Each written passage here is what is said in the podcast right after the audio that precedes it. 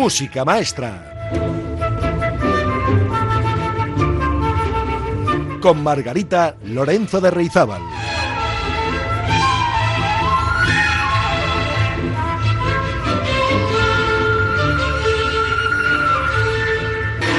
Hola, ¿qué tal amigas y amigos? Aquí estamos una semana más para disfrutar de una horita de música clásica que hoy vamos a dedicar al repertorio para cuarteto de cuerda. Un cuarteto de cuerda es un conjunto musical de cuatro instrumentos de cuerda, generalmente dos violines, una viola y un violonchelo. O también se denomina cuarteto de cuerdas a la pieza escrita para ser interpretada por ese grupo. El cuarteto de cuerda fue uno de los géneros musicales que más se cultivó durante el clasicismo, desde 1750 a 1800. Aunque Haydn no compuso los primeros cuartetos, podemos considerar que sus obras para esta agrupación constituyeron la base que sirvió de referente para numerosos compositores del momento y posteriores, como fueron Hofstetter, Pleyel, Mozart o Beethoven. La fuerza de la costumbre ha tildado a Haydn como el padre de la sinfonía en la historia de la música, pero nada se ha hecho en cambio por mirar al compositor austríaco como el potenciador de la expresión, las peculiaridades y la idiosincrasia del cuarteto de cuerda. Es cierto que él no lo inventó, ni fue su primera dedicación camerística o instrumental. Tan solo se topó con una forma musical que hasta entonces no estaba muy desarrollada en esas primeras luces del clasicismo. Los cuartetos fueron o nacieron como encargos, como regalos, como consumación o apoteosis del estilo, y los cuartetos de Haydn son un ejercicio sin par de contrapunto, de unión entre los instrumentos, de diálogo, de contraposición, de conjunción entre los cuatro instrumentos. Joseph Haydn representa en la historia de la música la quinta esencia del espíritu clásico. Se le sitúa siempre en una trilogía al lado de Mozart y Beethoven, como artífices de un estilo propio que ilumina un periodo histórico situado entre el barroco y el romanticismo.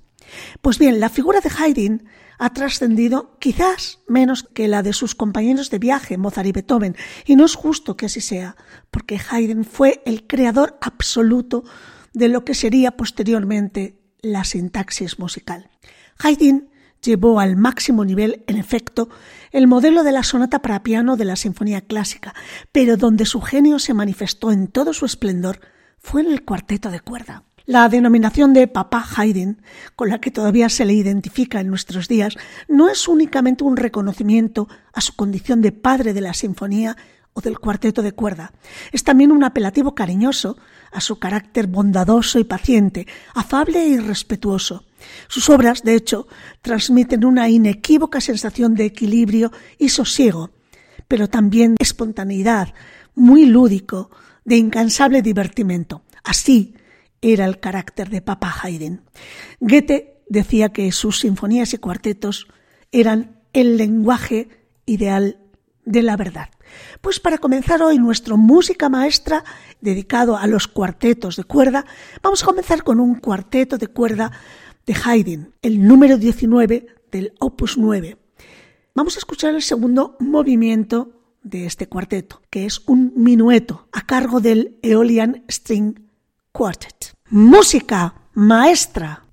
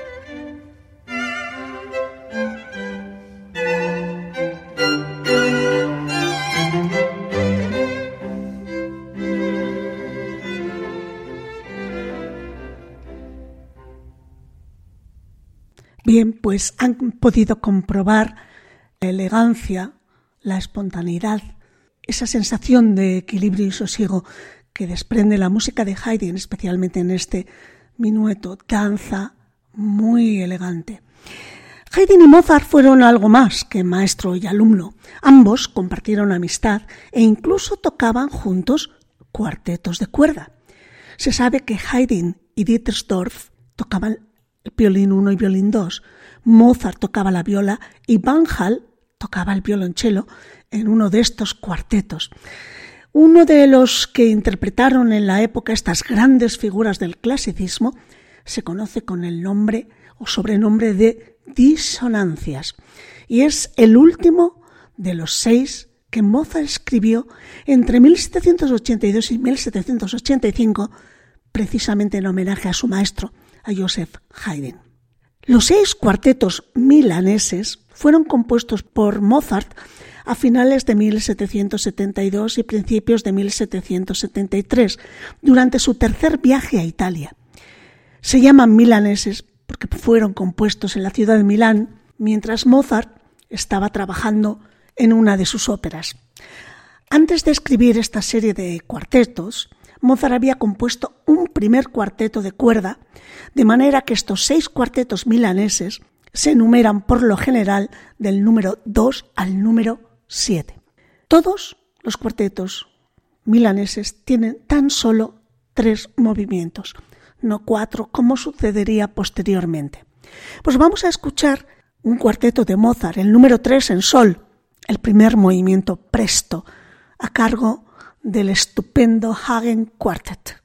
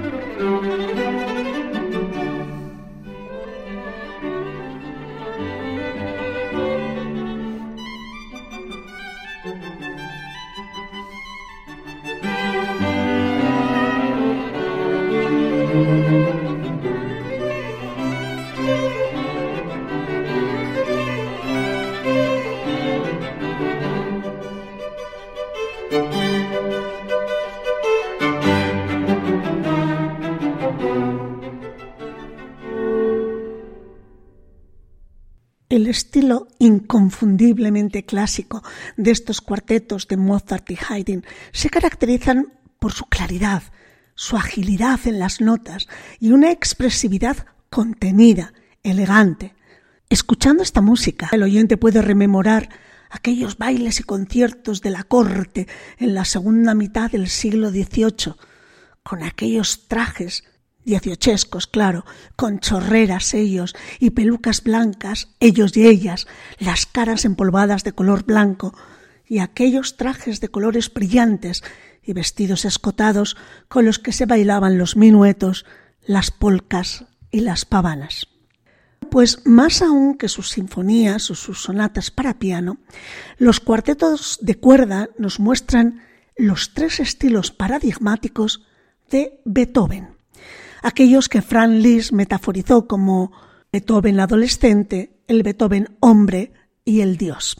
Oyendo justamente los cuartetos, sin embargo, una se siente tentada de invertir los dos últimos términos, porque tras el artífice juvenil de los primeros cuartetos, opus 18, el creador de los tres que integran el opus 59, que son sus cuartetos centrales, tiene quizás más de divino que de humano, una cualidad esta, la humana, mucho más perceptible en sus cinco últimas contribuciones al género, decididamente escoradas hacia el ámbito íntimo y personal. Beethoven escribió los seis cuartetos de cuerda del opus 18, los primeros, entre 1798 y 1800, fechas que se insertan en el primer periodo compositivo del artista, periodo que abarca hasta 1802 y en el que Beethoven asimilaba el lenguaje musical de su tiempo y trataba de hallar una voz personal. En total, Beethoven escribió 16 cuartetos de cuerda a lo largo de su vida. Pues vamos a escuchar justamente el primero de ellos, el cuarteto de cuerda número uno en Fa mayor, opus 18, que aunque es cierto que va numerado como primer cuarteto de cuerda de Beethoven, sin embargo, se sabe que se compuso como el segundo de los seis cuartetos opus 18. La numeración en el número de opus corresponde al orden en que se imprimieron los cuartetos, no al orden de la composición. Por tanto, el cuarteto número uno en Fa mayor que vamos a escuchar ahora, en su tercer movimiento Scherzo Allegro, aunque está numerado como primer cuarteto, se compuso como segundo cuarteto, aunque se imprimió antes. Vamos a escuchar al Emerson String Quartet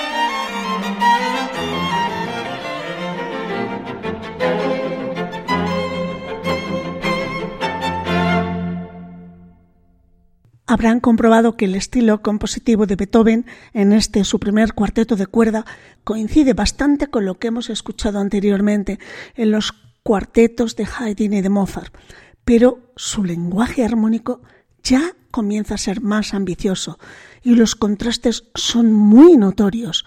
Pero sin duda la diferencia más importante estriba en el tratamiento de los instrumentos dentro de la formación del cuarteto. Pues continuamos con el cuarteto de cuerda.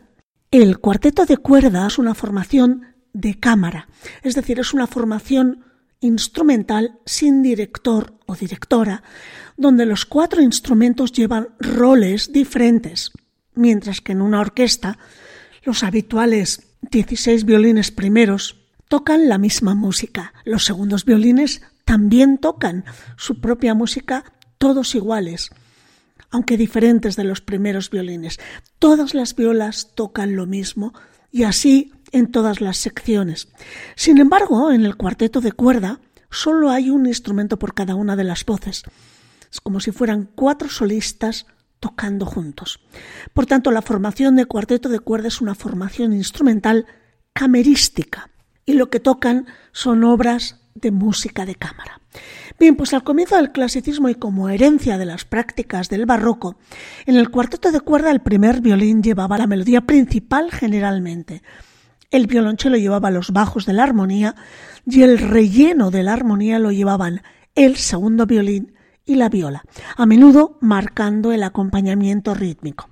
Pero poco a poco se fue desarrollando la escritura del cuarteto, de modo que los cuatro instrumentos del grupo disponían de pasajes con la melodía principal. Ya no era exclusiva de la voz más aguda, la del primer violín.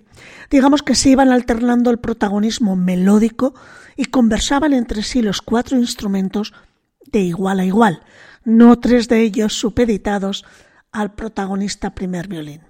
Esa independencia de las cuatro voces instrumentales se fue desarrollando a lo largo de todo el romanticismo. Pues les invito a escuchar ahora un cuarteto de un compositor romántico, de Franz Schubert, que en 1824 compuso el cuarteto para cuerda número 14 en re menor, más conocido como La muerte y la doncella. ¿Por qué la muerte y la doncella, porque se basó en la canción de igual título que había escrito siete años antes con texto del clérigo Matías Claudius. El tema central es el de una joven moribunda cuyas reacciones ante la inminencia de su fin, ante la presencia de la muerte, componen el segundo movimiento y da nombre a toda la pieza.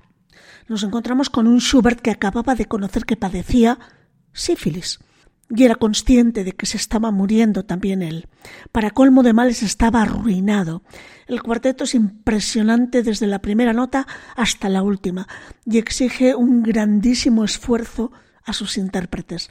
Está lleno de fuertes contrastes que no son más que los que observa un hombre que se va a morir.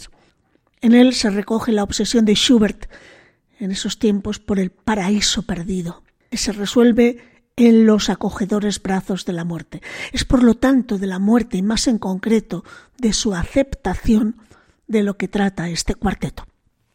Vamos a escuchar este cuarteto número 14 en re menor de Franz Schubert, La muerte y la doncella, en la interpretación del Emerson String Quartet. Vamos a escuchar el tercer movimiento, el Scherzo Allegro Molto.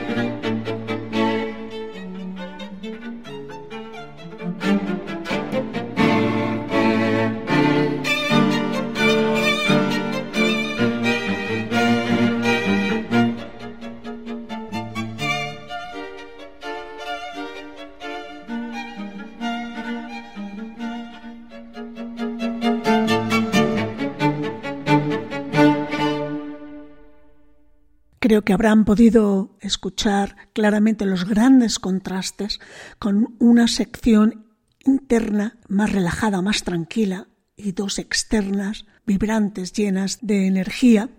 Y también creo que se habrá podido escuchar con bastante facilidad el modo en que la melodía va pasando de la sección aguda de los violines a la viola y al violonchelo.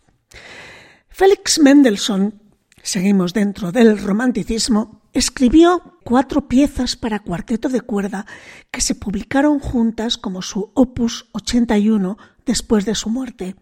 A veces se han representado o se han presentado erróneamente como una sola obra, incluso como su cuarteto de cuerda número 7. Pero en realidad son cuatro movimientos sin ninguna eh, relación entre sí, agrupados, como hemos dicho, después de su muerte. Hoy quiero que escuchen, les invito a escuchar el Capricho, que es el tercer movimiento de estas cuatro piezas.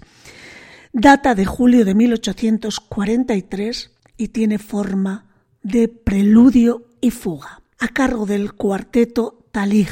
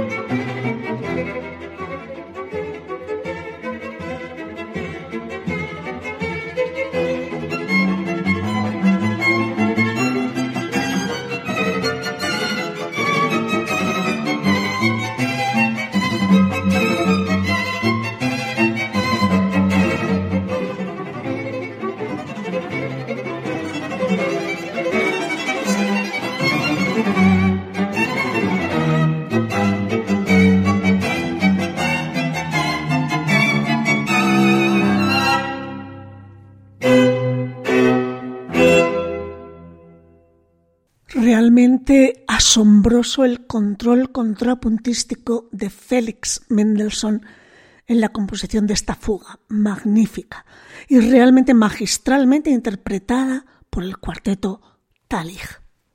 Bien, vamos ahora con Alexander Borodín. A diferencia del largo tiempo invertido en la mayor parte de sus obras de envergadura, el cuarteto para cuerdas número 2, en re mayor de Alexander Borodín, fue compuesto durante unas cortas vacaciones de verano en agosto de 1881. Borodín era doctor en química y chelista. Había conocido a la pianista Ekaterina Protopopova hacía 20 años durante una estancia en Heidelberg como científico. Se casaron en 1883 y quiso rendir homenaje al hallazgo de su amor de dos décadas con el cuarteto que se iba a convertir en el más importante de los únicos dos que compuso para el género. Breve es la música de cámara que escribió Borodín. Además tienen que saber que la música fue siempre su vocación secundaria, lo que no le impidió formar parte del célebre Grupo de los Cinco, músicos nacionalistas rusos que, dicho sea de paso, no veían precisamente con buenos ojos la música de cámara. Los cuatro movimientos de este cuarteto para cuerdas número 2 de Alexander Borodín rebosan calidez y dicha, un reflejo de que esta es la obra de un compositor enamorado y donde al parecer el cello representa a Alexander, el compositor, y el primer violín representa a Ekaterina, su esposa. De los cuatro movimientos de este cuarteto para cuerdas, el tercero, titulado Nocturno, es el que ha hecho popular a este cuarteto y cautivado a un amplio público. Disfruten con el Nocturno del cuarteto para cuerdas número 2 en re mayor de Alexander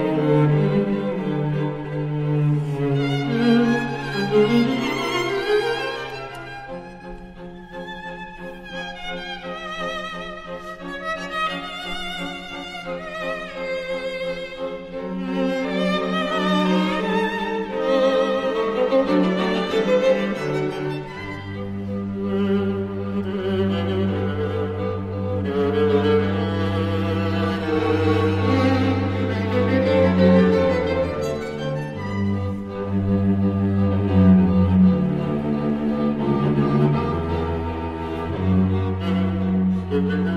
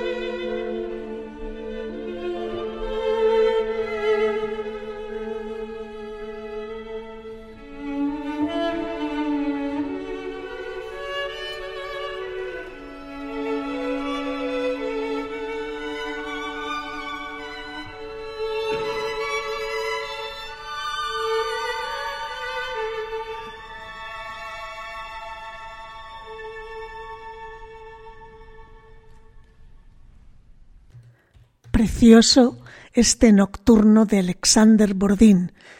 Imagino que habrán escuchado claramente al violonchelo, la voz del compositor, y al violín uno, la voz de su mujer, Ekaterina Protopopova. En 1903, Ravel, Maurice Ravel, tenía 28 años, terminaba sus estudios en el Conservatorio de París. Para entonces había estado estudiando allí durante la mitad de su vida y se había presentado varias veces a la tan deseada competición del Grand Prix de Roma, aunque nunca recibió más de un segundo premio. Este primer y único cuarteto de cuerdas que escribió con ocasión del Grand Prix nuevamente no le hizo ganar el prestigioso premio. Sin embargo, este cuarteto, en Fa mayor, es una temprana demostración de la brillante juxtaposición de formalidad por un lado y sensualidad y su increíble uso del color del tono. A veces suena como una sección de cuerdas mucho más completa que la de cuatro instrumentos. La dedicatoria del cuarteto dice a mi querido maestro Gabriel Fauré, el público abrazó con entusiasmo el cuarteto de cuerda de Ravel en su estreno. Los críticos, sin embargo, estaban muy divididos en el estreno de París en 1904. De hecho, algunos pocos sugirieron extensas revisiones, pero Debussy amonestó al joven compositor diciéndole En el nombre de los dioses de la música y en el mío, no cambies ni una sola nota de lo que has escrito. Bien, a pesar de todo su ardor juvenil, el cuarteto muestra una asombrosa madurez técnica. El manejo imaginativo y experto de los recursos de las cuerdas augura deslumbrantes orquestaciones futuras de Ravel. El cuarteto de cuerdas se considera a menudo la primera obra maestra de Ravel y sigue siendo una de las obras de música de cámara más interpretadas del repertorio. Vamos a escuchar del cuarteto para cuerda de Maurice Ravel, el cuarto movimiento, vivo y agitado, a cargo del cuarteto Eben.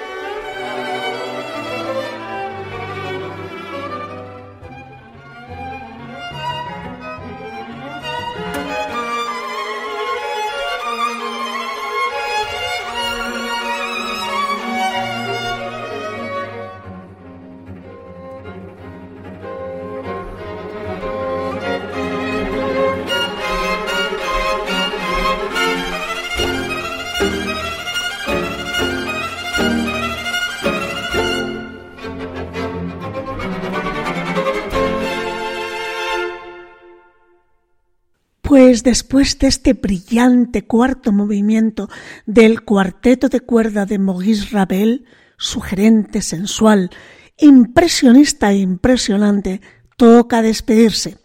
Y lo vamos a hacer con un cuarteto de cuerda ganador de varios concursos internacionales de música de cámara que desde hace varios años se dedican a grabar piezas fuera del ámbito de la música clásica con un gran éxito de ventas. Y es que tocan fenomenal. La pieza que he seleccionado de entre las grabaciones de este cuarteto de cuerda llamado Vision String Quartet lleva por título Jazz Quartet y les aseguro que no se puede tocar si no se dominan los instrumentos como lo hacen estos cuatro jóvenes alemanes que componen el conjunto. Espero que este acercamiento a la música de cámara, concretamente al repertorio para cuarteto de cuerda, haya sido de su interés y hayan disfrutado de este programa. Nos volveremos a encontrar la próxima semana, si ustedes quieren, aquí, en Música Maestra, en Radio Popular R y Ratia. Ahora, amigas y amigos, que la música les acompañe.